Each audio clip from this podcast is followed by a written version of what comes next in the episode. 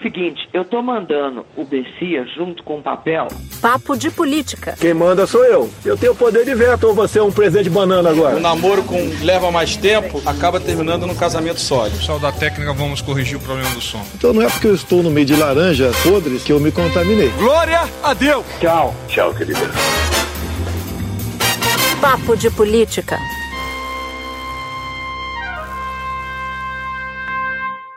Faltam menos de 10 dias para as eleições e o Papo de Política começa agora para mergulhar nos números das pesquisas e para dividir com vocês as informações inéditas das campanhas. Aqui comigo, as melhores parceiras que eu poderia ter na vida: Júlia do Ailib. Oi, gente. Maju Coutinho. Presente. E André Sadi. Olá! Vamos falar da briga de foice pelo segundo lugar em algumas das maiores capitais do Brasil e também das candidatas delegadas no Rio e em Recife, uma de esquerda e outra de direita, que apareceram com mais dificuldades nessa rodada de pesquisas. E você também não pode deixar de ouvir a trilha da semana. Eu venho forte, já queria avisar. Venho com tudo. Sempre assim. É só para causar expectativa, né? Eu queria começar por São Paulo. Vamos fazer um sobrevoo aqui. Russomano desidratou mais, Bruno Covas consolidado na frente. Há uma disputa clara pelo segundo lugar entre Russomano, Guilherme Boulos e Márcio França. Como a gente já havia falado no Papo de Política, na, no último episódio, o Márcio França começou a morder os calcanhares de Guilherme Boulos e a campanha de Boulos está com bastante receio que Márcio França passe. Eu queria começar então falando de São Paulo, porque na estratégia do Celso Russomano, que só desidratou, já no episódio passado a gente falava que ela estava muito centrada no desgaste, que ela seria muito centrada ao longo da semana no desgaste de Guilherme Boulos. Mas eu acho, não sei o que, que vocês acham, que essa, essa estratégia se mostrou fadada ao insucesso. Por quê? O Somano caiu, Boulos não caiu, pode até ter desacelerado um pouco, mas isso não está claro nas pesquisas. Mas Russomano, que deveria ter se associado mais a Bolsonaro, não fez e vai fazer tudo a partir dessa semana, ou seja, na reta final. Ele vai abraçar, uhum. como nunca antes, o Bolsonaro, para ver se ele consegue não só estancar a queda, mas também aumentar um pouquinho e chegar no segundo Natus, a gente tem que dar uns números aqui para mostrar esse derretimento né, do russomano. Ele caiu, se a gente for olhar um filminho aí das pesquisas, caiu de 29% para 16% e a rejeição, que chama bastante atenção aqui, porque foi lá para a Lua, saiu de 21% para 47% de rejeição nessa última pesquisa da Datafolha. Aí tem um número aqui interessante, Natuza e meninas, Sadi e Júlia, porque entre os eleitores né, que votam em Russomano, que têm a intenção de votar nele, tem 50% que se dizem assim decididos, vou votar nele, e 49% afirmam que pode mudar. Aí, se mudarem, a maioria dos votos desses eleitores iria para Bruno Covas, depois para Márcio França e 1% para Bolos. Então, nesse caldo de derretimento, Natuza, a gente vê que Bolos não pode contar com nenhuma gota ou com pouquíssimas gotas desse caldo de derretimento e aí vai ter que mudar a estratégia, né? De, uhum. Porque com esses votos de Russomano não caem na, na, na cesta dele. Eu acho curioso é, essa, essa convicção que é curiosa, né? Essa convicção que a campanha do Russomano tem de que o remédio, é, a panaceia é colar o Russomano no Bolsonaro. Eu sei que não, é, que não são todas as pessoas que são muito dadas à ciência, né? principalmente nesse momento que a gente discute certo negacionismo e tudo mais, mas queria saber os dados empíricos disso porque o, o Bolsonaro tem uma rejeição enorme em São Paulo. Não está colar no Bolsonaro na capital é, paulista não necessariamente é uma boa ideia. Isso é mensurado, não só em pesquisa qualitativa, como nas pesquisas, desculpem, não só nas quantitativas, como nas qualitativas. É, no Rio de Janeiro faz um pouco mais de sentido. É, porque tem uma outra lógica. O Bolsonaro é do Rio, o Crivella precisa é, manter ali um mínimo para conseguir ir para o segundo turno, não desidratar tanto, é mais estancar né, a lógica ali do Crivella, eu não sei. Eu também tendi a achar isso, Júlia, mas aí eu comecei a falar com, com, com o pessoal que, que analisa pesquisa há muito tempo, com pesquiseiro também, E eles fizeram uma ponderação que, que me chamou a atenção. Olha, Russomano ele já está menor do que é Bolsonaro na capital, na avaliação positiva, na avaliação positiva que Bolsonaro tem. Se ele se agarra a Bolsonaro neste momento, ele consegue sim uma espécie de, de boia de salva-vida. E ao fazer isso, ao se, ao se amarrar, ao, ao abraçar ainda mais forte, com os braços mais fortes Bolsonaro, ele conseguiria se amarrar a esse potencial de avaliação positiva que o Bolsonaro tem, ainda que isso se revele uma estratégia que só vai até a página 2. Porque daí entra esse elemento que você traz da rejeição, e se o Russomano for para o segundo turno, esse, essa boia de salvação que Bolsonaro eventualmente pode jogar para ele vira teto e aí ele passa a ter mais problemas. Desculpa, antes dessa de pegar, porque você deixou um gancho aqui dos pesquiseiros, porque na pesquisa do Datafolha, quem considera o Bolsonaro ótimo ou bom aqui na capital paulista 32% dos eleitores que consideram Bolsonaro ótimo e bom dizem que vão de Russomano, aí 24% no Bruno Covas e 16% Márcio França. Então eu acho que tem esse então, norte tá aí do que você falou. isso, está precificado isso já. O Bolsonaro já está claro que o candidato dele é o Russomano. Eu não entendo de onde eles acham que vão conseguir mais, mais gás nisso, mas vamos ver se vai funcionar. Eu queria chamar atenção para o Márcio França, como vocês falaram do Russomano, eu acho que essas últimas pesquisas, é, tanto no Rio quanto em São Paulo, o que a gente está discutindo é o segundo turno embolado. Tá? Tem mais uma, pelas pesquisas, pelos números, uma certeza, uma, uma, uma certeza não dá para falar, vai, mas uma sinalização de que você tem um primeiro turno do Bruno Covas, com o Bruno Covas indo para o segundo turno e do Eduardo Paes também indo para o segundo turno, e você não sabe quem vai enfrentar esses dois candidatos.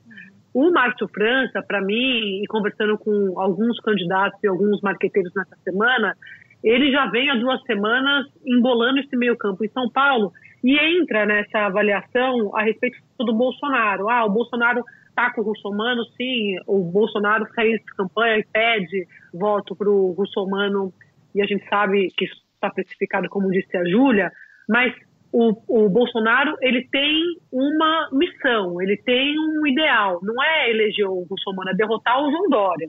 E se para isso ele precisar apoiar no segundo turno um candidato anti-Dória, ele está disposto a fazer. Isso eu ouvi também dentro do Palácio do Planalto. Por que, que eu estou falando do Márcio França? Porque o Márcio França, junto com o Boulos e o Russomano, eles estão empatados para ir para o segundo turno, né? E o, o Márcio França, ele em 2018, não sei se as pessoas se lembram disso, ele estava muito bem colocado também nas pesquisas, perdeu por muito pouco para o João Dória. O João Dória, que conseguiu colar o Bolso Dória na campanha estadual no, no segundo turno, fez com que o Márcio ficasse marcado por ser um candidato ligado à esquerda. O Márcio passou o resto da campanha dizendo que não era, mas ele é do PSB. E ele ficou com uma. É, aquilo ali foi um trauma para o Márcio França. Ele tem, desde 2018, a meta de disputar a prefeitura, que é, claro, pensou no governo, mas o primeiro passo é a prefeitura agora em 2020. Como o Bolsonaro quer derrotar o Dória de qualquer jeito, e o Márcio tem esse histórico de ter esse trauma, de que ele foi derrotado pelo Dória, ele conta com um trunfo que é o seguinte. Tem o, o, o SCAF em São Paulo, que, que é do PMDB, é uma liderança, é um interlocutor do Bolsonaro, e já nos bastidores, segundo eu apurei, faz esse meio de campo. Se porventura o Márcio for para o segundo turno contra o Bruno Covas, o Márcio ter algum tipo de interlocução com o Palácio do Planalto. Mas é o que a gente está falando. Quanto disso vai ajudar e quanto disso vai prejudicar? Isso, na minha visão, pode ajudar o Márcio, porque como ele vai ter essa turma que vai querer ligá-lo à esquerda, à, ao socialismo, ao Partido Socialista tal, o Bolsonaro viria para neutralizar um pouco essa, essa campanha, né? Essa, essa uhum. campanha nas redes sociais principalmente. Mas tem um fato novo que é outro adversário de Bolsonaro também está disposto a embarcar na campanha do Márcio, que é o Ciro Gomes. E isso, que é do PDT. E isso, é, eu não sei até que ponto é uma vontade do só do Ciro e tem reciprocidade do Márcio. Não sei se as meninas apuraram isso, mas eu sei que o Ciro também quer embarcar na campanha do Márcio França em São Paulo. Falou aqui Márcio Cuba e a campanha do Boulos quer colar nele realmente a peça de Márcio Miami, na verdade, né? Porque essa é a questão, quer falar que ele é um não, se de, não o definem como um progressista, e sim como alguém ligado a João Dória, e inclusive falam que eles deixaram o Márcio França muito solto nesse início de campanha, o que acreditam uh, o crescimento dele a isso, e agora é hora de mostrar esse lado de, não Márcio Cuba, mas sim Márcio França, é Márcio Miami para os eleitores progressistas. Acho que o principal ativo aí, olhando para a campanha de Márcio França, é o antidória, né? O rótulo de antidória que ele construiu na campanha de 18. Então isso não tem necessariamente a ver com o apoio de Bolsonaro ou não, tem a ver com essa antítese que ele criou para ele na, na, no embate com Dória. E aí os pontos fortes que ele tem, eu acho que legal da gente falar, a espontânea dele já é muito alta, ele já está é, quase empatado com o Russomano, é, chama muita atenção para alguém que está disputando a sua segunda eleição na capital, né, a primeira para governador, agora a segunda mesmo para prefeito. A rejeição que é uma das mais baixas, não conseguiram fazer crescer, mesmo com isso que a Maju falou, que eles vão tentar usar agora, Março Miami e tudo mais. Ele é a segunda opção de todo mundo, ele aparece como segunda opção e tem 42% de gente que está dizendo que pode mudar, então eu acho que ele, ele consegue chamar isso para ele. E o segundo turno, ele é o segundo o melhor desempenho, né, que tem no segundo turno contra o PSDB. Uhum. Então isso dá uma força também. Então tudo que a campanha do PSDB quer agora é que passe o Russomano, passe o Russomano Bolos, que aí eles estão uhum. felizes da vida, que há um cenário mais fácil. O Márcio França, de fato, é, é um, é um adversário um pouco mais complexo nesse sentido. Assim como está acontecendo aqui no Rio, né, gente? Porque você tem a, o pai torcendo para o Crivella passar para o segundo turno. Não tem muita, muita, né? Porque o, o, o Paz, ele sabe que se for ele com o Crivella, por conta da rejeição, por conta desse alto número, desse alto índice, ele teria mais chances contra, contra o Crivella. Mas como a Marta Rocha, ela despontou nas pesquisas, tudo bem, a gente vai falar um pouco mais sobre isso daqui a pouco, mas como ela começou a ameaçar é, esse segundo turno do Crivella, também embolando quem vai quem não vai, o, começou uma campanha de, de, desconstrução de imagem da Marta Rocha, um pouco me lembrando, meninas, o que aconteceu com a Marina Silva em 2014. E aqui também, gente, só para concluir, o Palácio está de olho, o Palácio do Planalto, nisso que eu falei, quer derrotar o inimigo. O inimigo é o PT, o inimigo é o PSDB em São Paulo tal. Só que no Rio tem um, um agravante que é o Paz não é inimigo do presidente Bolsonaro. O Crivella é o candidato que ele disse que vota se quiser e tal, mas acabou fazendo campanha para ele. Mas aqui no Rio, o que o, o, Bolsonaro não quer é que a Marta Rocha seja eleita. Também porque acha que isso fortalece o Ciro Gomes, ela é do partido do Ciro, e porque ele acha que é uma tendência à esquerda, uma, uma sinalização de que as, as principais prefeituras iriam iria, uma das principais prefeituras iria para mão da esquerda. Então, no segundo turno, ele também pode fazer algum gesto para o Eduardo Paes. E aí eu também jogo para vocês de volta. O quanto disso é importante quando o, o candidato está tá conseguindo sobreviver e se manter bem sem esse apoio, porque olha o que está acontecendo com o Crivella e com é. o Somano. Então, é. também vai ser interessante observar o quanto desses quanto do apoio do Bolsonaro esses candidatos vão querer. O, o capitão Wagner em Fortaleza, que está escondendo o Bolsonaro, o coronel Alberto Feitosa em Recife, quer dizer, são nomes que, que são ligados ao bolsonarismo e que não estão tendo vantagens nas urnas. Então leva a gente à discussão. De novo, a gente falou isso nos outros programas. O Lula não fez a Marta Suplicy é, candidata em 2004 no auge da popularidade, não emplacou em 2008. O Fernando Henrique não fez Geraldo Alckmin em 2000, por exemplo. Tudo bem que ele não estava com a popularidade alta lá, mas o que eu quero dizer é que é muito relativo. Então, uma campanha que aposta todas as suas fichas no apoio do presidente, a não ser que seja nessa lógica que a Natuza apurou, que é de tentar estancar, mas achar que vai conseguir crescer é, é questionável, né? Eu quero dar um pouco da mexida do Rio de Janeiro, já que a André entrou no Rio, mas não sem antes dividir com vocês um, um, bastidor que me parece interessante sobre essa estratégia do que fazer para chegar no segundo turno, nesse segundo pelotão. Então, a estratégia da campanha do russomano é se agarrar ainda mais o Bolsonaro para ver se ele não desidrata, se o candidato não desidrata tão mais assim e bota o fim com o seu pé no segundo turno. A estratégia do Márcio França é tentar se esquivar do, do tiroteio, porque todo mundo começou a olhar para o Márcio França e ele tende a se tornar alvo nesse momento. Bruno Covas, por exemplo, que está ali olímpico, que está no primeiro lugar, não olhou para baixo ainda. Mas pode ser que avalie, inclusive, que vale a pena dar uma mirada em Márcio França agora, nessa reta final. Total. Porque se for ele o que vai para o segundo turno, Márcio França já, uhum. já chegaria no segundo turno um pouco mais fragilizado. Mas seria Ser, ah, desculpa, Natuza. Não, não, pode me, me ocorreu um negócio. Seria um tiro no pé, porque ele alça o Márcio França como adversário. E é exatamente o que o Márcio França precisa. Ser o antidória, que é o Bruno. Exato. Se, o, o, Bruno é o Dória. Então, se ele mirar no Márcio França, se ele fizer isso, ele vai fazer o que o Márcio França quer, colocar ele no ringue. A ciência política diz que num primeiro turno, num cenário de primeiro turno, quando você atira em alguém, não significa que você se beneficia dos votos eventualmente perdidos Boa. por aquele que foi atingido, por aquele que foi alvejado. Mas ainda, mas ainda tem um ponto de estratégia, e aí no caso de Guilherme Boulos, que eu também queria dividir com vocês. Boulos está tá chegando diante de um dilema. O que, que ele faz agora para convencer o eleitorado de esquerda que não está com ele, tá com Gilmar Tato, por exemplo, a ir com ele? E aí tem gente dizendo o seguinte, dando o seguinte conselho: Boulos, você precisa ser direto com, com o eleitorado o eleitorado de esquerda. Você tem que chegar a partir de segunda-feira, na reta final da campanha, e dizer: eu respeito muito Gilmar Tato, eu sei da importância que ele tem na vida pública, mas eu preciso do seu voto, você que escolheu Gilmar Tato, porque senão não se terá ninguém da esquerda no segundo turno. E tem muita gente é dando esse conselho, essa linha para ele, dizendo assim: olha, vá direto, joga tudo para você não correr o risco de não botar o pé no segundo turno. Eu lembrei daquela figurinha que a Andréia adora e, e divide com a gente no zap, que é fogo no parquinho. fogo no parquinho, eu estou pensando, a Natuza está falando aqui, eu estou pensando na, no, na, na, estratégia do grego, estratégia do Márcio França para ser o antidória, para não ser o candidato de esquerda e conseguir uns votos ali do, do centro, de alguma forma. E ele mesmo acredita, assim como outros candidatos de esquerda, que o segundo turno vai ser todos contra o PSDB.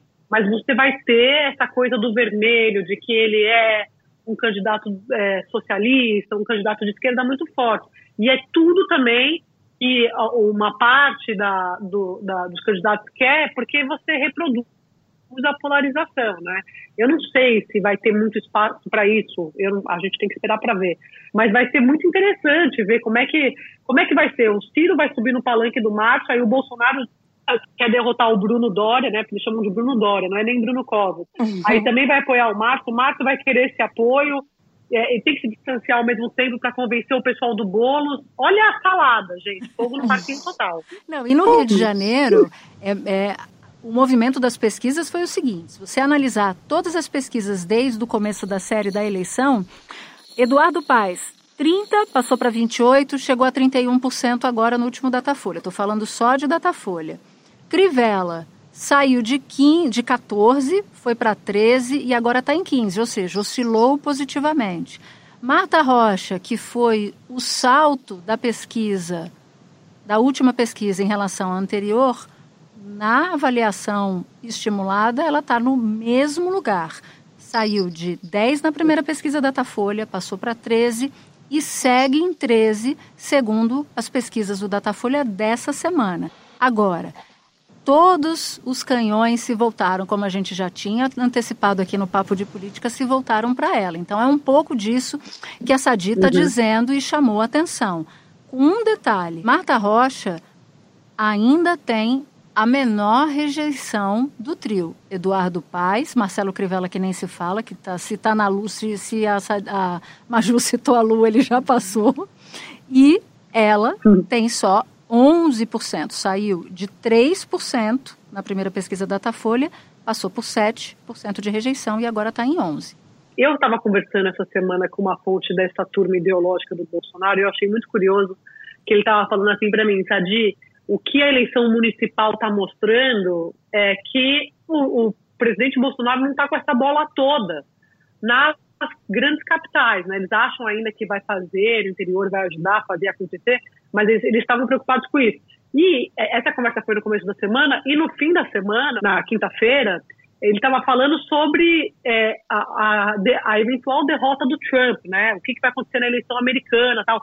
Porque pode parecer que são coisas muito separadas, muito distantes, mas é, é uma, uma sinalização, são, é, dá uma murchada nessa turma, é que eu quero dizer, nessa turma mais que é, que é mais, a turma mais forte, que é a que pesa, a mesma que manda no governo do presidente, porque é núcleo familiar na prática, né? Os filhos tal, que eles querem isso, querem guerra, querem uma, como a Júlia chamou de ringue, querem brigar, querem derrotar o inimigo, não tem adversário, né? Então, assim, é muito curioso porque pela primeira vez eu ouvi esse tipo de avaliação de que, ó, vamos recuar um pouco, porque a situação tá boa pra gente não aqui. Não estamos com essa bola toda. Então, talvez tenha um freio de arrumação de olho em 2022, porque 2020, como a gente já falou várias vezes aqui para a turma do papo, sempre acaba finalizando alguma coisa para 2022, né? Em 2016 a gente viu a guinada para o PSDB, que era a direita como a gente foi, como a gente conhecia, achava que era aquela direita, e depois em 2018 a, o PSDB desapareceu, mas a turma do PSL do Bolsonaro dominou total. Então o, que 2020 vai nos dizer para 2022 é o que está preocupando o governo, porque não está aparecendo um Bolsonaro para ele não nessas principais capitais em que ele topou entrar de corpo e alma e tinha dito que não ia entrar. E, gente, eu queria lembrar, não sei, no último papo a gente falou aqui, eu falei da Benedita da Silva, né, que ela ficou preocupada porque ela viu que o Eduardo Paes estava entrando num eleitorado que é tradicionalmente uhum. do PT, que são Lembro as pessoas bem. pobres, né? E agora, na última uhum. pesquisa, a gente viu que o Paes se estabilizou mais, né, com as pessoas mais pobres, os que ganham até dois salários mínimos, e ainda cresceu entre dois a cinco salários mínimos, enquanto a Benedita da Silva perdeu os pobres. Aí eu fui questioná-la, o que, que aconteceu, né? Porque você você falou que ia botar o pé na rua, a senhora contou isso, botou o pé na rua, e ela deu a seguinte explicação, não sei se vocês concordam, é que ela acha que o PT, por ter apenas uma prefeitura agora no estado do Rio de Janeiro, já chegou a ter 10 prefeituras. Tá muito, ficou muito distante do executivo. E aí, com Crivella tendo uma avaliação muito negativa, a memória que vem do Carioca é de Eduardo Paes. E agora, conversando com analistas, pesquiseiros, como a Natuza diz, eles dizem que essa mudança no Rio aparenta aí uma migração lenta de mulheres, especialmente de mulheres mais pobres, quando Crivella começou na campanha a mostrar a esposa dele, acenar mais para esse eleitorado que não tem uma fidelidade partidária muito grande. Lembrando que o PT lá no Rio né, só tem 10% de preferência partidária, segundo o Datafolha. Eu achei boa essa avaliação, interessante. Acho que tem outros componentes que, que que podem ajudar também a iluminar um pouco essa discussão, que é o desgaste do PT. Não adianta não se vincular a isso. Ainda está presente uhum. o desgaste do PT. E a Benedita da Silva foi vice do garotinho, gente. Então, assim, isso uhum. também está na memória do eleitor, né? isso não, não apaga. Então, esse desgaste forma aí um caldo, junto com esses outros elementos que a, que a Maju colocou. É, só queria pegar esse, esse raciocínio anterior da Andréia, que eu acho que ela, ele dá um pouco, eu acho que ele dá o tom do que está acontecendo agora. Essa coisa de Bolsonaro é bom ou não é bom, vamos usar ou não vamos usar como padrinho político, porque é, a gente falou de vários casos em que não está funcionando, falamos também que tradicionalmente em eleição municipal não necessariamente o presidente ajuda, tendo popularidade ou não tendo popularidade, mas o que chama a minha atenção nesse caso é como ele está é, tá indo na contramão do que ele fez em 2018, que era o auge da popularidade dele. Ele emplacou uma bancada enorme no Congresso na, na, onda do bolsonarismo. Ele emplacou três governadores que eram desconhecidos em Roraima, Rondônia e Santa Catarina. E era o momento que ele tinha força e ele evitou entrar no ringue de novo. Ele, ele falou mais alto a personalidade dele, que é cautelosa, desconfiada e não apoiou praticamente ninguém. E agora, nesse momento em que o bolsonarismo está mostrando que não há, não, não tem tanta essa força em algumas capitais, em que há um cansaço dessa ideia da novidade, em que pode haver algum desgaste na extrema direita também, ele tenta emplacar e tenta se abraçar aos candidatos. Eu falava aqui em São Paulo, Bruno Covas, o que a campanha do PSDB quer é justamente ter Russomano com ou sem Bolsonaro como adversário. No Rio é a mesma coisa. Uhum. O desempenho do Crivella é o, é, é, o desempenho do Eduardo Paes é o melhor, tendo como adversário o Crivella no segundo turno. Então, tudo que eles querem é ter um, um, um Crivella como adversário para poder é, derrotar de maneira mais fácil, em tese. E tem um dado do Datafolha, é que entre aqueles eleitores que, que têm simpatia pelo PT, o voto desses eleitores está dividido entre o Eduardo Paes, aliás, com vantagem numérica para o Eduardo Paes, e a própria Benedita, ou seja, nem o eleitor petista está descarregando os votos todos na Benel, que se soma a essa, a essa a esse sentimento ou a essa avaliação feita, feita pela Maju. Agora, gente, Marta Rocha, delegada de esquerda, que virou o alvo de todos os tiros praticamente da campanha no Rio, e eu queria puxar o gancho de outra delegada, a delegada Patrícia, de direita, no Recife, porque a artilharia contra ela também surtiu resultado. Não é isso, Maju? A é rejeição dela disparou de 15 para 35 na Tuzia. Ela caiu também entre o eleitorado mais pobre e subiu entre o eleitorado mais rico. Mendonça Filho, né, que é o candidato do DEM, ex-ministro da Educação do governo Temer, também já foi governador de Pernambuco, né, que disputa esse eleitorado com ela, jogou muito forte, né, Natuza? Você tinha levantado aqui essa bola pra gente nos últimos programas. É, ele desenterrou, já tinha sido desenterrado o fato da candidata ter chamado Recife de recífilis, né, uma doença venérea, e ele destacou muito isso, que pode ter a, a, abatido a, a, candidata nessa última pesquisa, e ele até destacou né, que ela é uma candidata carioca, ele bota isso é no ataque que faz ela, ela não é de lá, ela não está entre nós. Né? Teve o lance do recífilis, que foi o post dela antigo, de 2011, quando ela, ela, era do Rio, prestou concurso, virou delegada lá em Pernambuco, começou a ir para lá, né? E teve um outro post dela que ela fala o seguinte, gente: nunca vi tanta gente feia reunida. Nossa, Estaria eu num parque de horrores? Ela fez esse tweet e esse tweet talvez é o que esteja tendo mais repercussão na, na, campanha na mão dos adversários, mais especificamente de Mendonça Filho. O que, que ela fez para tentar se proteger, né? Primeiro falou que era uma brincadeira, tal. E aí ela foi para cima do Mendonça Filho. Ela colocou um vídeo do Mendonça Filho essa semana elogiando o trabalho dela na delegacia. Quando ela é demitida em 2018, que ela começa a fazer as investigações, começa a dar problema político e tudo mais, o governador tira ela. O Mendonça Filho fez um vídeo em defesa. Então ela para tentar se blindar, pega e usa esse vídeo. Vocês sabem que teve... só contar um bastidor do Mendoncinha rapidinho, que é conhecido assim, né? Ele é do DEM e tal, é da cúpula do DEM, muito próximo do Rodrigo Maia e tal, a CM Neto, presidente do partido, e quando estava aquela discussão se o Ministério da Educação ia ficar com vai entrar ou não, ele chegou a ser ventilado nos bastidores como um nome para a vaga. E o pessoal é. do DEM brincava no bastidor, dizendo que ele era, que, é, ele era muito de esquerda para assumir o Ministério da Educação. Mas, é, claro que era uma brincadeira, porque naquele momento estava todo mundo muito incomodado, irritado com o governo, o Bolsonaro estava partindo para o ataque contra os políticos, né, o judiciário e tal, mas ele se aproveitou disso e cola a imagem dele lá na campanha a do presidente Bolsonaro, dizendo que é aliado, que não sei o quê, então é por isso que ele está dando trabalho nesse sentido para a delegada, porque ele disputa esse eleitorado. Mas eu queria só pegar um gancho, gente, que eu acho importante. A gente fala dessa coisa de candidata mulher, né?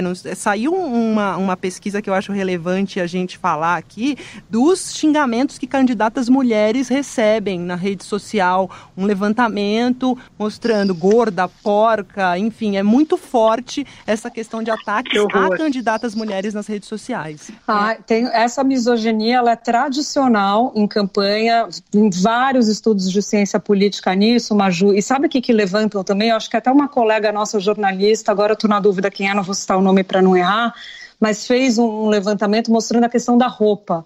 Quando a mulher é candidata, uhum. quando a candidata é mulher, se presta muito atenção na roupa. Então, se falava, por exemplo, da Hillary Clinton na disputa uhum. é, em 2016 com o Trump, como se falava o tempo inteiro da roupa que ela estava vestida e não se falava da dele. Marta Suplicy aqui em São Paulo também. Dilma Rousseff também. Eu lembro de um jornal, gente, na posse do Lula em 2000 e janeiro de 2003, na né, 1 de janeiro de 2003, que colocou a, a, a, uma foto na capa sem a cara da Marta Suplicy, e era uma pessoa que estava com um taier, um paletó branco com umas bolas pretas, eu acho, pelo que a minha memória, não, se a minha memória não me enganar, e colocava embaixo a seguinte pergunta: adivinhem quem foi vestida de dálmata na posse presidencial. Nossa, então isso é muito é. tradicional mesmo, esse tipo de, de enfoque. Esse levantamento foi da revista Asmina e mostra que as candidatas recebem mais de 40 xingamentos por dia no Twitter e as mais atacadas, Joyce Hasselman, do PSL aqui em São Paulo, Manuela Dávila, PCdoB, Porto Alegre e Benedita da Silva, PT Rio de Janeiro. A deputada Joyce também sempre foi muito. Eu, eu me lembro quando deputada, quando ela estava na liderança do governo, depois ela saiu, é, ela foi muito, ela passou a ser muito atacada e antes ela participava do grupo mais próximo do presidente, tinha a coisa muito forte da, da, da de ser acusada de fake news, de divulgar as fake news, e não ligava muito, Maju, para essa coisa, meninas, que ela achava que era mimimi. Ela me falou isso numa entrevista na Globo News, que ela achava que feminismo era um mimimi, que ela não tinha nada disso. E quando ela passou a ser atacada, a bancada feminina, no WhatsApp, tem um grupo, são cerca de, acho que 70 deputadas, se eu não me engano, elas prestaram solidariedade a ela, inclusive a de esquerda, inclusive ex-deputadas, como o caso da Manuela Dávila, que é vereadora do PCdoB e está disputando lá em Porto Alegre. Eu só queria eu falar de que a Júlia estava falando das candidatas que em São Paulo, a, a Marina Hello, que é candidata a prefeita em São Paulo pela rede, ela outro dia nas redes sociais ela estava falando exatamente disso, nos comentários das baixarias que ela recebe por conta da aparência, por conta da idade, por conta da estética, por conta, quer dizer, é uma, é uma é, é, é, não é só misógino, né? Como você não vê nenhum homem, nenhum candidato homem rebatendo a isso que acontece nas, nas redes sociais ou pessoalmente contra candidatas mulheres.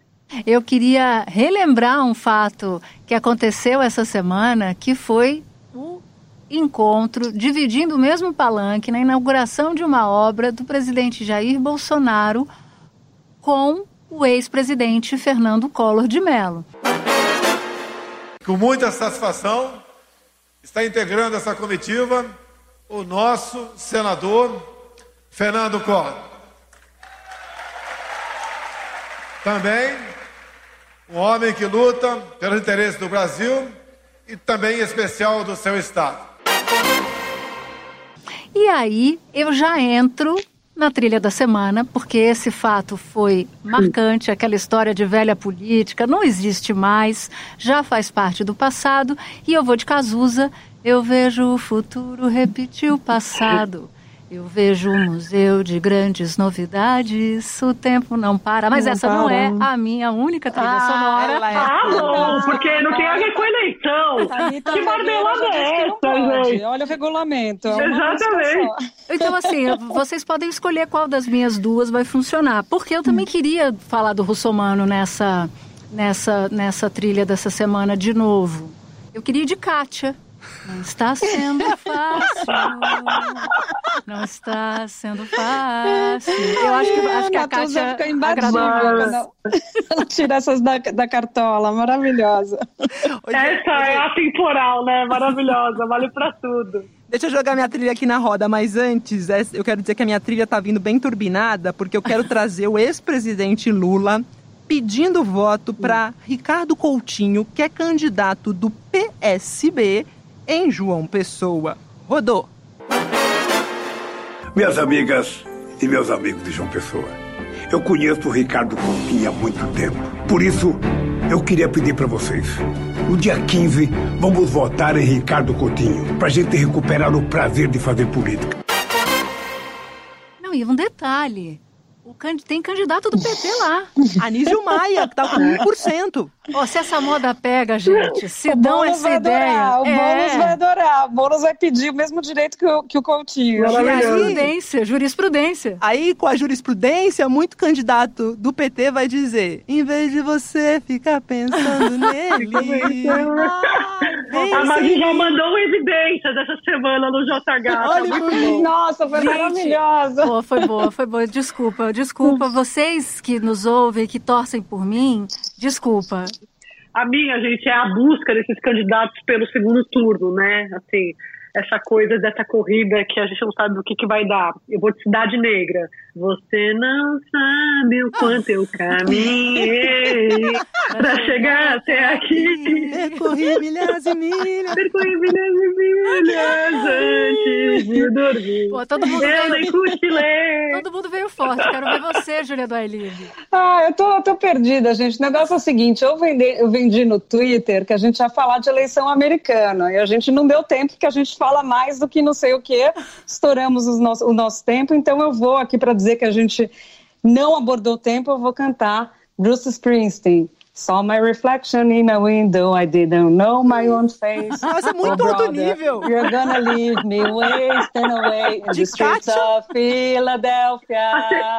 Olha, a, eu, eu só, queria, só, queria dizer que a pronúncia está muito boa. Pronunciation.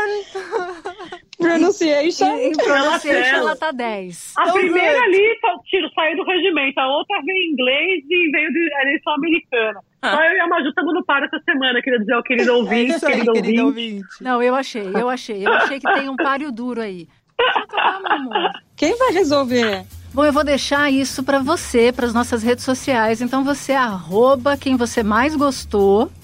Pode ser eu, inclusive. Olha isso, gente. Mas eu vou terminar esse papo de política aqui, porque a gente já passou muito do nosso tempo. Semana que vem tem mais episódio, tem mais novidade. Estamos chegando perto da eleição, então você precisa ouvir essa história toda, desde o comecinho do Papo de Política Especial Eleição até aqui. Bom, e é hora de agradecer a nossa equipe talentosa, edição Daniela Abreu e Cadu Novas, coordenação Pedro Godoy, supervisão Cadu Veloso, sonoplastia de Emanuel Lima, supervisão técnica Daniel Silvério e Camila Zainotti. Até o próximo episódio. Tchau!